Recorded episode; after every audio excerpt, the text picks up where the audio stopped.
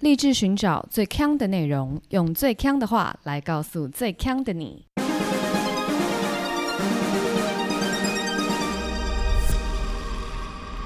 姐妹，强强强！嗨，大家好，我是 Megan，我是 Amber，Aloha。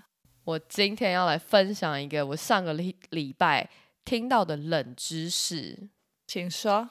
你现在呢？马上唱小星星，一闪一闪亮晶晶，一句而已，是不是啊？那是要唱到晚，是不是？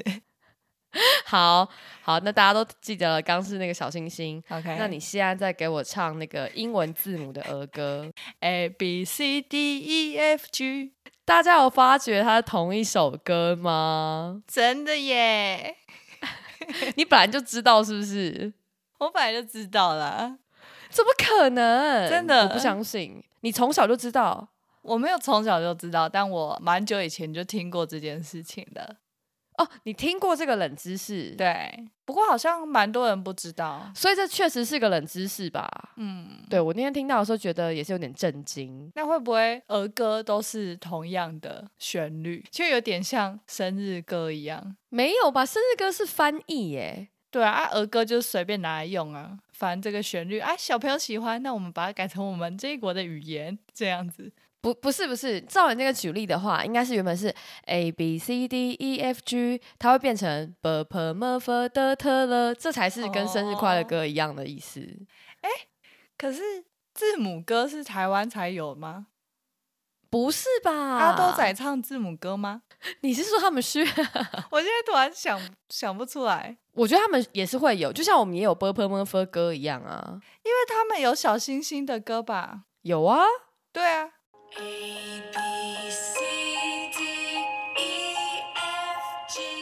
哎，一样哎，一样，对不对？我刚一直唱到我已经忘记 “b p m” 的歌怎么唱了。“b p m” 有歌？有有有。波西波雷门内波这样子，等一下，你那个是要学注音还是学台语啦？哎，你没有听过这个吗？那坡是什么坡？坡是萨文坡的坡，真的假的？来，你继续。么么是 Q 头么的么？佛是喝酒杯的佛，的是菠菜刀的刀。我觉得这个比刚刚的人知识还要更狂。但是我跟你说，它中间有一些很难的，就是一般人可能不会。你在哪里听过这个的？我忘了耶。那以后教小孩啵啵啵就可以用这一首。但首先，那小孩要先会讲台语吧。而且你就是到底究竟要他学哪一种语言？真的，那啵是玻璃门诶啵，然后他就先问说：“妈妈，什么是玻璃门？”然后你就还要解释，是不是很累啊？好啦，进入我们今天的主题。我们今天要录的是古人懂不懂？我们要来聊的是旅行。好久没有旅行啊，超级久。而且我发觉，就是之前就是春暖花开的时候，就会觉得在宝岛上面就是旅行还挺不错的。就是不管你是去玩水啊，或是去一般的观光，都会觉得。很适合，但现在进入了这个寒冬，然后开始下雨，就是我觉得能去的地方变得非常的少，而且你也没有办法去外岛啊。啊，对啊。但是当我就是这次看完古人他们旅行的方式以后，我觉得其实现代人还是幸福非常非常的多。我一想到古人没有车子，没有飞机。就觉得啊，那他们旅行应该是真的很累。他们有马，你忘唐三藏是骑马的吗？就很不舒适啊，他们这个通勤没有办法哎。对，而且就是我们现在可能是一小时的高铁的车程，他们可能都必须要几天几夜才有办法到，还要跋山涉水，我觉得非常的不可思议。我在查的时候我就有看到啊，因为有一些。古人他们要出去玩的时候，啊，是去比较没有这么繁荣的地方，他们还会带着小摊贩一起跟他们出游。哎，什么意思？例如说在卖俄阿米刷的人，他们就会带着他。不是啊。你怎么带摊贩出游？因为他那他的鹅啊从哪里来？这根本不合理吧？以前的小摊贩他们不是都是挑着扁担在那边卖东西吗？就是他们会带着自己要卖的东西出游的人，就会邀请他们一起来参加他们的旅行。当然是会付钱啦。他这样等于是带一个外汇团队在身边，这太奢华了吧？等一下，极致享受哎、这根本是商队出游吧？不过你就想，他们可能这个一个半月都要吃俄阿米刷，可能也没有这么享受。而且你刚刚讲这种可能是规模比较大的，规模比较大的不是就有些还是会找那种镖局押镖，你知道吗？镖局是什么镖局它就是有点像古代的保全系统。？OK，像我们刚刚讲，他可能旅行就是可能是现代人，例如说从台北到台南，他可能就要走个几天几夜了，然后他也没有办法知道这路上会经过哪些城镇，然后这些城镇的治安又怎么样，他等于是一无所知，他就会需要一对保全来保护他的人身安全，还有财务安全，所以就有镖局这种。发明，但镖局大概是到明朝才开始有出现，所以并不是很古老的时候就有的。然后其实还有一个原因，是因为其实到明朝开始才比较多的这种旅行，就是可能慢慢的资讯变发达了，就是开始出现一些游记的书啊，或是有出现一些舆图，就所谓的地图。嗯，随着旅行业发达，才产生了这种镖局，古代人的出游阵仗真的超大嘞、欸，真的超大。还可以请保镖哎、我觉得感觉那个时候的镖局没有像现在想象中请保镖这么贵，不是那种特种部队退伍军人，不是这种。以前的镖局他们会喜欢就是雇佣一些，例如说绿林大盗，因为他可能比较了解就是这一块区域它的一些黑白两道的政治角力呀、他可能比较懂。嗯，江湖之人呐、就像古代的镖师啊，他们其实就有一个俗语，就是要那个三会一步，就是你要会三个东西。第一个，你要先会搭理炉灶。因为嗯一般走标就是很远嘛，所以你就要自己煮饭，所以你自己煮饭、自己喂饱自己，都是就是生生存的基本条件。那第二个会就是你要会修鞋，就是因为你一直走路，你的鞋子就会磨坏，所以你就要会修修鞋。然后呢，第三个呢，就是你不能洗脸，哈，因为你古 古代的时候你没有防晒乳哼，去保护你的脸不要被紫外线就是伤害，所以呢，你在走标的过程中呢，你就必须靠脸上的角质跟灰尘保护自己的皮肤。哈？古代人有这么怕晒伤是不是？哎、他们要走几天几夜，就像徒步环岛，你就想象这种概念啊。呢、哦，那他们应该学那个那种战地军人，脸上抹泥巴这样子啊。那其实也是类似的意思啊。反正我够脏了，跟泥巴一样。对啊，就靠角质跟灰尘，不是差不多的意思吗？OK 哦，酷哦。对，所以他们以前的装扮不是随护的小太阳眼镜，他们是用他们很脏的脸来当他们的装扮。他们怎么不戴面具就好？你说怕晒黑，为什么不戴面具？，对啊，嗯，这也蛮有道理的。但以前的人会就是有这么为了防晒还去戴面具吗？他们都为了防晒不洗脸了，面具还好吧？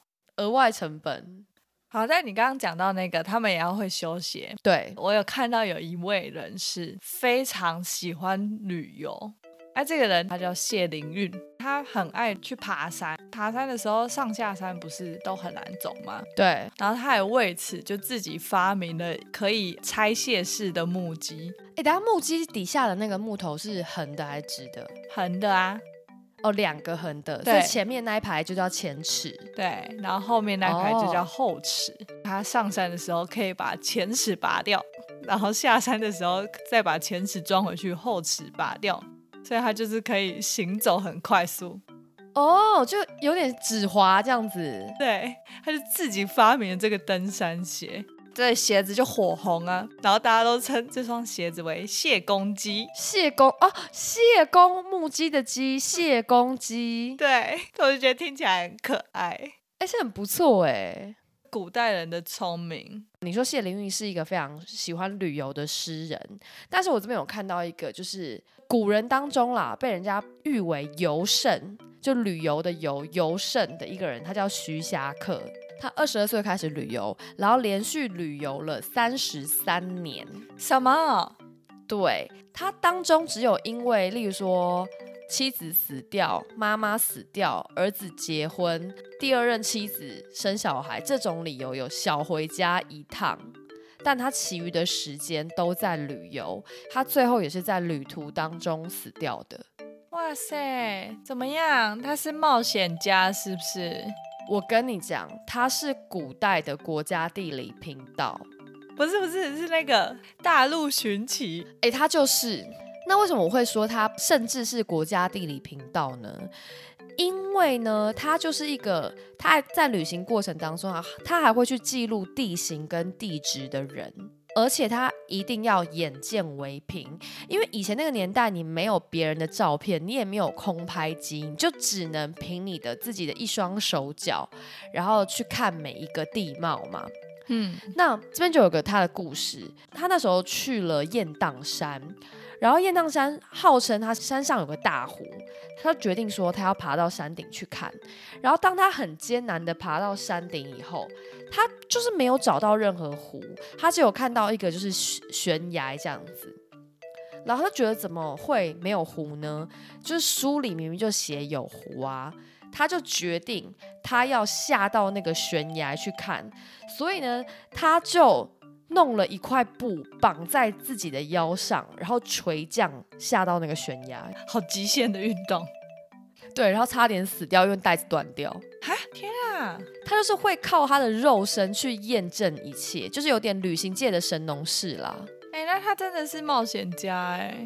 他是冒险家哦，这已经不是我们在讲的一般的旅行了而已。对，而且在那个年代，其实你要旅行，一般来讲，你都是出公差，就你可能是帮政府或是帮你的商店去进行一些贸易交换。但这个徐霞客他并不是，他就是出于他自己对地理，然后对旅行的热爱去做这件事情，所以并没有任何的人赞助他。哇哦，应该说他都要靠自己的钱去旅游，所以他其实是身无分文，相当可怜。可是他身无分文，旅游三十三年了。怎么这样？他一开始其实是用家里的钱，还有他妈妈的老本在旅游，但是因为他经过很多地方以后，他都会就是集结成书啊，然后发行游记，就慢慢的、慢慢的吸引到一些粉丝。哦，他是靠卖书赚钱的，不是卖书，他是靠打赏，有点群众募资啊？什么？你说大家看到他，然后就说啊，那你再去更多地方，我给你钱这样子。对，哇，My God，就有点像捐钱给他，所以真的很像就是旅游的网红，这很赞哎。他募到最厉害的东西是一个叫做马牌的东西，然后那个马牌可以怎么样用呢？那个马牌你就可以使用所有明朝的驿站系统。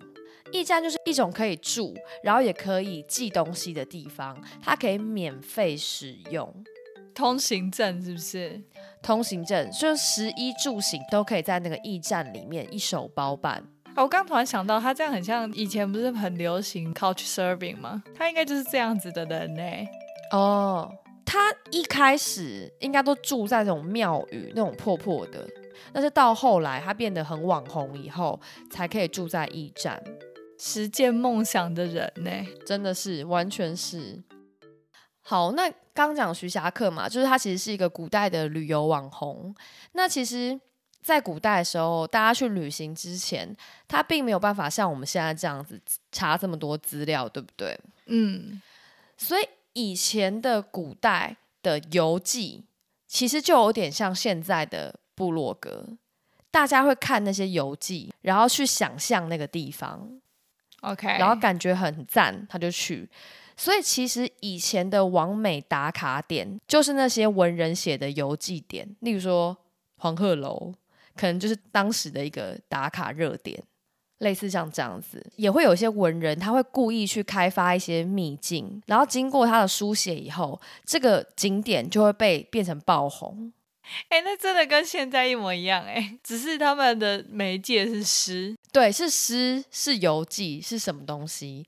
但是有一个跟现在不一样的是，因为刚我们有讲，古代旅游非常的麻烦，所以有些文人呢，他其实并不会亲自到那个景点去看，他只会派他的，例如说仆人去看，然后看一看回来以后，告诉他那个景点长什么样子，他再开始杜撰这个游记。这是什么讨假包啊？对，就是完全就是找打手去旅游。这样子，那仆人们也是真的要身怀一些文采诶。如果找比较没有想象力的人，那要怎么讲？就是他可能表达能力没有那么好，然后他去就说：“哦，那里很美。”我是要怎么杜撰？美在美在哪？对我觉得那些仆人其实是要有想象力之外，他还要有，例如说一些求生技能，因为这个路途太遥远，路上变数太多。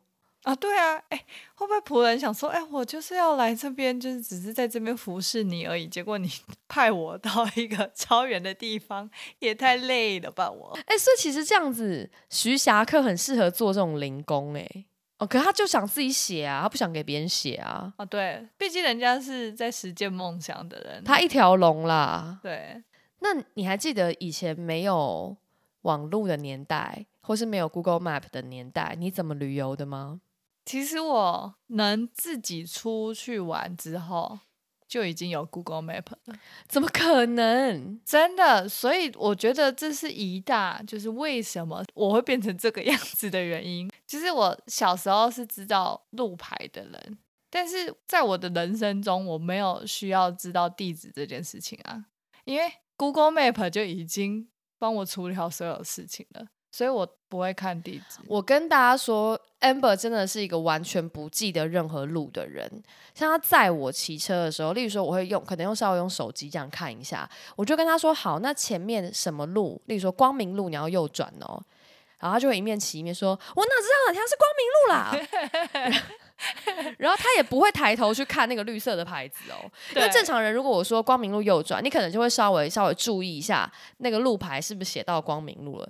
他完全没有这个习惯，完全没有。他就说哪里哪里这里吗？然后完全不行。而且我是大概这一年还比较有点好转，就是我以前是连，假如说我要去吃餐厅，然后我都到那条街了，可是 Google 的定位它有时候会有点不准嘛，嗯，然后我就一直找不到的时候，我也不会看这家门牌是几号。我就会一直看 Google Map，就一直想说到底在哪里。然后我是近一年才会看说哦，OK，三十五号，那我就去找三十五号就好。不是你当然要看号码，因为那 Google Map 里面那个油那个做水平仪哦，它常常都跑掉啊。对啊，所以我跟你说，我以前就是真的完全我没有要把地址这件事情当做任何我找路的资讯，其实我完全不会去想到说哦，我要来使用这个东西。哎，那你知道那个就是那个门牌编号，单数是一排，双数是一排。我知道这些基本知识，但是我不会拿来用。OK，不过我渐渐的有在学习啦。我觉得还有一个造成现代人比较不懂认路的帮凶，嗯，就是捷运，因为捷运你看不到路上的路，然后你就会知道说你要到哪一站，可是你对路上的路你其实毫无概念。没错，就像我就会觉得说，呃。六张离离台电大楼超级远，超级近。对，因为我是以捷运路线图来计算距离，就我知道捷运的整个结构，我就知道啊，那这里很远很远。这结果其实坐公车或是搭建车就超近的，我觉得真的超母汤的。所以这就是科技让我们的这个认路能力退化了。对，可是你是很会认路的人呢。我超会的，而且我会知道东南西北，是不是因为你是民国初期的？不是，是因为我都是坐车，而且我会骑车，我会在市区骑车。然后呢，就很会认路吗？你坐在公车上的时候，你大概会知道你现在是要去的地方是更北还是更东还是更南，你会大概知道啊。所以他走过的路，你就会知道说，哦哦，这样的路就是可以往北走，就像这样子啊。我更不会分辨东南西北，我根本不知道方向到底是什么啊！怎么会这么恐怖啊？很恐怖啊！超级路痴。我我觉得就是在台北啦，因为可能是我生活的地方，地图已经刻在我的心里。可是我记得我以前在欧洲旅游的时候，那个时候也是还没有 Google Map 的年代，那时候没有 iPhone，谢谢。就没有这些东西，所以呢，我要去旅游之前，我都必须自己列印地图。OK，那要印多大张？因为你买不到一张地图可以 cover 所有的景点的细节，所以呢，其实你必须要在网络上找到那一区的地图，然后一张一张印下来。例如说，我现在要去呃信义区，我就印一个信义区的周遭的地图。然后，例如说，我可能要去桃园，我再印一个桃园附近的地图，天哪，就是一区一区的印，要好多张。你每次出去的时候都要带一本地图，就是一叠 A4 纸，然后是各区域你要去的地方。对，就是我要去的附近的地图，好麻烦哦。然后以前的年代还要买旅游书啊，就以前成品有一个有一个平台，上面都会是那种闪亮亮的旅游书，然后它那个书皮都是感觉是用那种烫金的。我跟你讲，那个系列超红哈，精装书不是精装书，它是有那种像闪亮贴纸的那种皮书皮。什么啦？我跟你讲，以前大家真的都会在那边看旅游书，现在没有啦，完全没有。然后我想到之前呢，我们那个年代都在看旅游书嘛。然后有一次，我就跟我前同事在聊天，她就说她跟她老公啊要去宜兰玩。你看以前的人连从台北到宜兰都要买旅游书哦，多么荒谬这样子。嗯，她就说她老公就在那个旅游书这样子看看看看，就说有一家豆浆非常有名，很好喝，所以他们在宜兰旅游的时候就还特别早起要去吃那家豆浆店。嗯哼，一路上都一直找不到那个豆浆店，然后我同事就有点发飙，她就问她老公说：“到底在哪里？怎么搞那么久？”然后她老公就一直安抚她说：“哎，我们快到了，快到了，这家豆浆听说很好喝，而且很便宜，才五块钱。”然后我同事又说：“五块钱？怎么会有五块钱的豆浆？”然后他就把他的老公的旅游书一把扯过来看，然后看那个背后的那个出版日是民国七十八年，什么啦？太久了吧，豆浆都变豆花了。我只能说，旅游书这种东西真的要 up to date，真的。你不要这边给我买二十年前的，真的。我跟你说，如果你的书啊到读册上面去卖，旅游书是最难卖的，一定卖不掉。对啊，要买那个来干嘛？怀旧，对纪实类的书了，对民国初期的台北街景这样子。对啊，现在餐厅半年就倒一间，到底那个东西要怎么办呢？有时候连 Google Map 也都有点不准。对，没错。同事后悔宜兰豆浆行。我跟你讲，古代也有一位我们的朋友韩愈，韩愈是很有名的人了吧？哇，韩愈很有名，子玉嘛，是不是？不是啦，子玉，子玉刚还有什么事啊？气死我了！子欲养而亲不待，不是子，是指头的指。你果真是没读过子玉的人。哎，各位听友，你们国文课的时候有学过一堂课叫做子玉吗？我跟你们说，如果你们没有学过的人，你们就是跟我同一个年代；有学过的，就是跟 Amber 同一个年代。豆浆五块钱的年代，对，好，那韩愈发生什么事呢？如果跟韩愈不熟的人，先给大家一个这位人士的轮廓，他就是一个很直言不讳的人。他最有名的事迹就是唐宪宗他在迎佛骨的时候，然后他就看不顺眼，就写了一篇《谏迎佛骨表》，大意就是在说，哎，皇帝不应该这样子做啊，怎么样，怎么样，怎么样的，嗯。想当然，他写了这篇文章之后，他就被贬去潮州，被逐出朝廷了。OK，那这旅游故事就是发生在这个之后。就他的侄子，就有一天就看他啊，每天好像这样闷闷不乐的，他就揪他，就是要出去玩。但他是要救他去爬山，然后韩愈就想说：“我不想要爬山嘞，听起来很累。”不会，他只要买那个谢灵运的那双鞋。你应该买一双谢公鸡哦。对，没错。没有，然后反正他的侄子就一直说服他，就说：“好啊，你就跟我出去玩呐，不然的话，就是你在这边也是在那边自怨自艾这样子。”后来就终于被说服了，然后他们就去爬山。那这座山呢，就是华山。但是它就是一个很难爬的山，大家可以想象，台北郊山有一座叫做剑龙岭，哦，要就是拉绳子，对对对，然后它就是旁边也都没有步道，然后它就是一个隆起的地方，然后你要就是有点像攀岩的形式在那边爬，华山就是有点像是放大很多很多倍的剑龙岭这样子。嗯，然后韩愈去了之后，啊，因为那山很高嘛，所以旁边都是这种烟雾弥漫。他爬到一半的时候，他就突然间觉得很恐怖，他什么意思？他就觉得他不能动了。你说他怕高，他就是突然那个 moment，他就想说：“Oh my god，我不敢动。”然后他也不敢再往前，然后也不敢走回去，所以他就卡在那个山顶中间。他只是想说：“哎。”怎么样？我们赶快离开这里啊！好，如果不想爬的话，我们就下山。你不要一直待在这边。然后韩愈就是真的差到不行，他就一动也不动，因为他侄子也不知道该如何是好。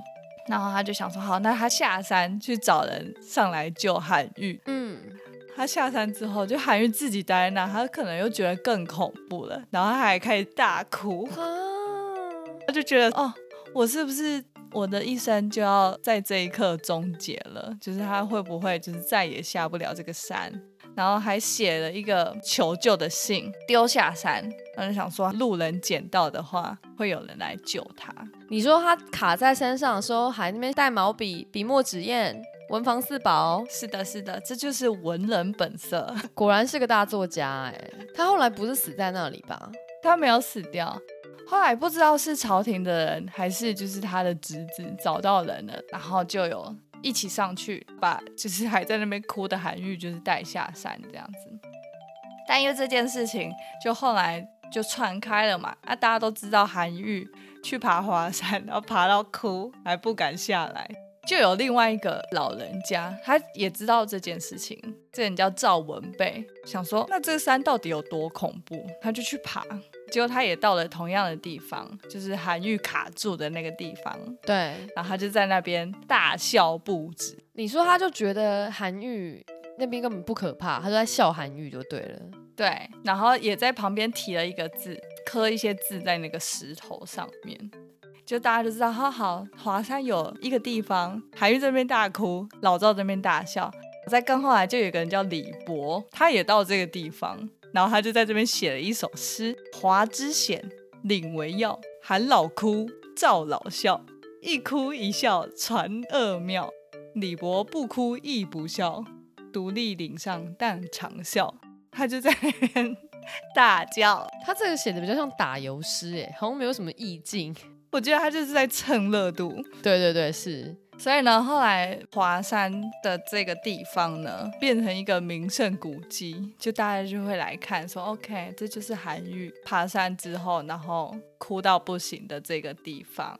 你有碰过像刚刚韩愈讲这种进退维谷的状态吗？有有有，就是我跟我朋友们去台东的立山温泉，啊，它是那个野溪温泉，嗯，然后我们在去之前就觉得说，哦。好像是一个嗯很平易近人的地方，对，只是就是可能会有一些绳索，然后我们有查到一些资料是说，哦，你要自己准备布手套，因为你可能要拿那个绳索的话，你徒手可能会受伤。我们就觉得说，OK，那这样万事俱备，然后我们还穿的很随便哦，我们就是穿轻薄的短袖这样，然后有些人穿凉鞋，有些人穿拖鞋。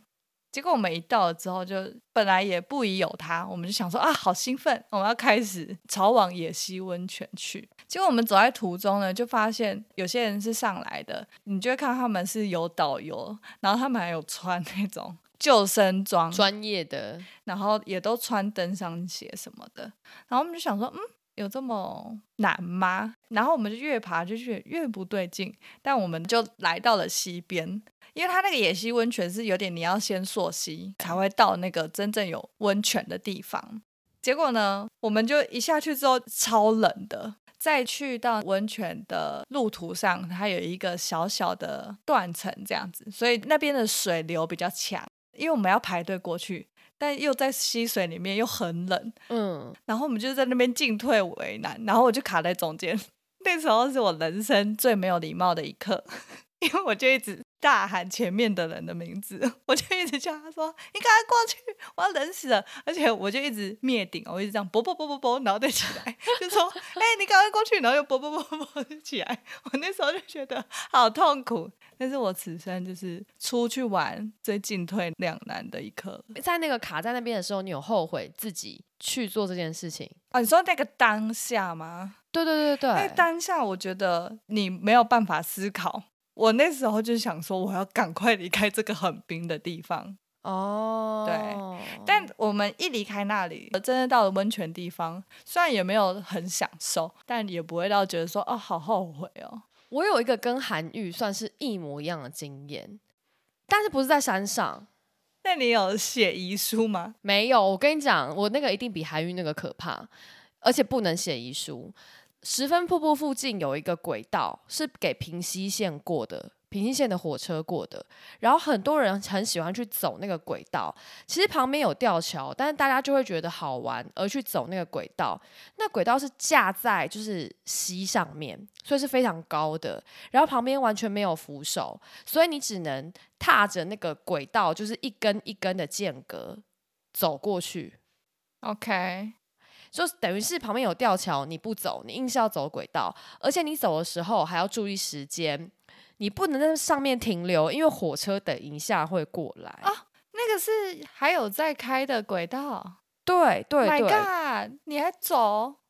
很多人走，我告诉你，然后我觉得那时候就是年轻不懂事，然后我走到三分之一的时候，我觉得太远了，就是那个轨轨道比你想象中的还要长很多，因为你其实你要配合那个轨道每一个轨的间距，所以你的步伐其实并不是很自然的，你走不快，而且如果你一踩空，你就直接掉到溪里，哎，直接掉下去，大概是五层楼高，你就直接掉下去。天哪！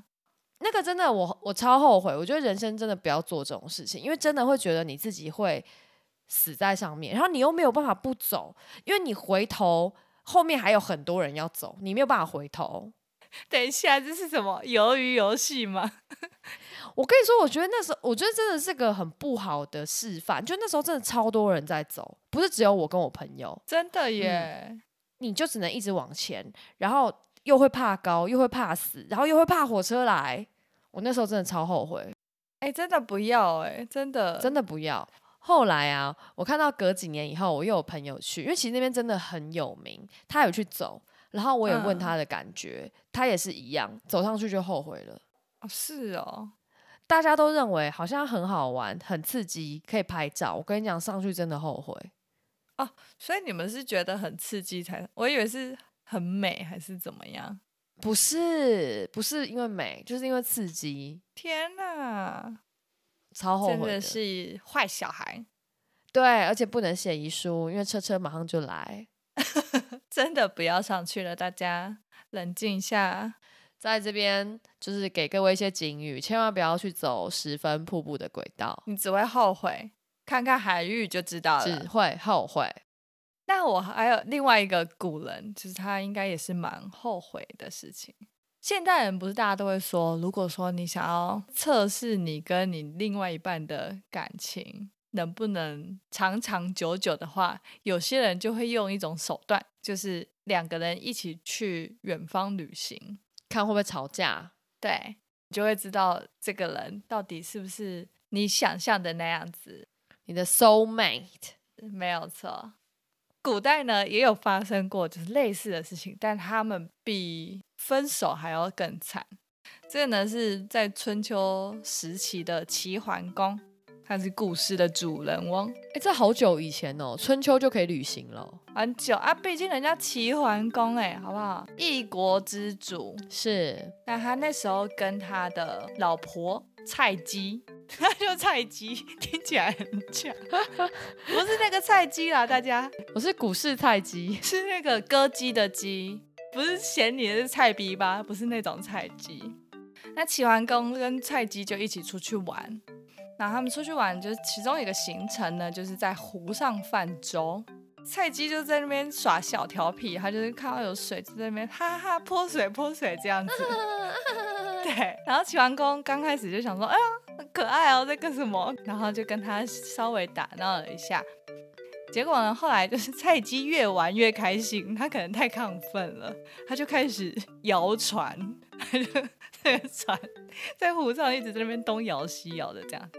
等下你是说就像那个吊桥上一直跳的那种白木仔吗？没有错，没有错，直接玩开。但齐桓公其实比较不安水性，他就有一点紧张，他就想说，哎、现在是怎么样？已经不是哈哈哈这种可以带过的。然后他想说，哎、先不要，菜鸡先不要，我们冷静一下，不要再玩了。结果菜鸡也不知道是怎么样，他就是讲不听，继续在那边嬉闹。也太扯了吧！他对方是齐桓公哎，对，反正他后来就是把整个船就弄得很像海盗船一样，就是一直在那边 摇来摇去的。最后齐桓公就生气了，终于对，发怒，然后就对他说：“我明天就要把你带回蔡国去。”因为蔡姬其实是蔡国的公主，然后是嫁来齐国，对，但其实她没有想要跟蔡姬离婚啦，有点像你回娘家好好的想清楚这种感觉。嗯，第二天呢，齐桓公把蔡姬送回蔡国之后，蔡姬的哥哥就看到这件事情，然后他就想说：“嘿，我妹妹这样嫁给你们齐国，结果居然被轰回来，就有点生气，就想说嗯齐国有什么了不起？他妹妹很年轻一个人，又不是嫁不出去。”他的哥哥就是跟他的家里的人这边讨论完之后，他们就马上把蔡姬嫁给另外一国的人。什么鬼啊？他们还没有离婚吧？然后直接重婚是不是？直接怒改嫁，直接把她嫁去楚国。然后齐桓公就傻眼了，他听到这件事就想，哼，我我又没有说我要跟你离婚，然后你还这样子，就是先在那边耍小调皮之后，然后还没经过我的同意就直接嫁给别人，他就觉得自己很不受尊重，嗯，更生气啊，他就气到出兵攻打蔡国。天哪！只是因为一个戏水，对，然后因为齐国是一个国力很强的国家，对，所以他就一下就把蔡国打趴。然后打完之后，就是齐桓公还没有消气，然后他想说：好啊，你楚国还敢娶我的老婆？然后他就再打楚国，一路这样打下去。然后楚国的人就想说：奇怪，你来这边干嘛？我们平常又没有往来，你干嘛突然就来打？等一下，但楚国好歹也知道蔡姬以前的前夫是齐桓公吧？民众啊，有资讯那么不发达吗？他们两个很远，多远呢？有一个非常有名的说法叫做“风马牛不相及”。OK，这个典故其实就是这个故事。然后齐桓公就是不管了，所以他就狂打了两个国家，就完全只是因为这件事情。这是非常问号。所以以前的人，就是如果出去玩，不仅会分手，可能分手之后还会引起战争。真的，好了，大家冷静一点啦，出游的时候不要在那边嬉闹，乱七八糟。不要把头手伸出窗外，伸出窗外，勿在电梯内跳动，吊桥上跳动。是安全至上。没错，希望大家在今年的秋冬也可以找到一个好景点去旅游。拜托找到的人跟我分享，我已经想不到任何地方可以去玩了。请私讯跟我们说。然后讲到私讯，我来讲一下那个上个礼拜六，我不知道有多少人看到，就是我和我们的友台一起在 IG 上进行了非常短的直播。我在看萌萌站起来的直播，然后呢，他我我看了以后，他们就就是拉我进去直播间，然后我也就。以一个黄脸婆姿姿进去了，然后那时候 Amber 正在呼呼大睡，对啊，毕竟那时候一点多了吧，对不对？对，但是你知道那天我为什么进去吗？是因为我们有个非常忠实的听友，他叫开膛手杰森，之前应该有都念过他的评论。然后呢，他跟萌萌站起来说，希望听到我们两个节目一起开台，就是 feature。然后因为开场从杰森这样讲，然后我就想说，哎，那他搞不好也在线上，那我就嗯要就是 join 他们直播来完成这个开膛手杰森的心愿。结果这位杰森先生呢？他应该也是在呼呼大睡。杰森你好，我也是哦。好，反正我就跟他们就是萌萌站起来稍微小聊了一下，然后我就发觉，我开直播进去的时候，大概陆陆续续就有几位听友有加入，然后我就觉得非常的啊。害羞，对，因为我觉得我原本只是到别人的那个场子乱闹无所谓，因为没有人认识我。但是，一嗯。开始有我们的听友慢慢加入以后，我就赶快跟他们说，我要我要离开了。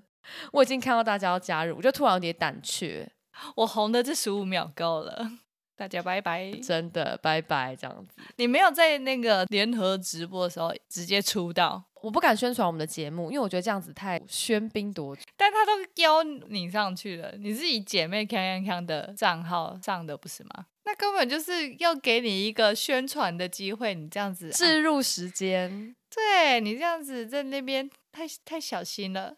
你要拿起你走那个铁轨的 精神，走下去是不是？吹下去。好啦，所以各位听友，如果想要看到我们这种神秘的、不定时的直播的话，请记得追踪我们的 IG 跟 Facebook，没错，可能就会收到一些突如其来的推播通知。如果你没有呼呼大睡的话，你就看得到喽。最后，喜欢我们节目的话，记得订阅我们的频道，给我们五星留言，然后就像刚说的，来 Facebook 或 Instagram 找我们聊天。我是 Megan，我是 Amber，下周见，拜拜，啵啵。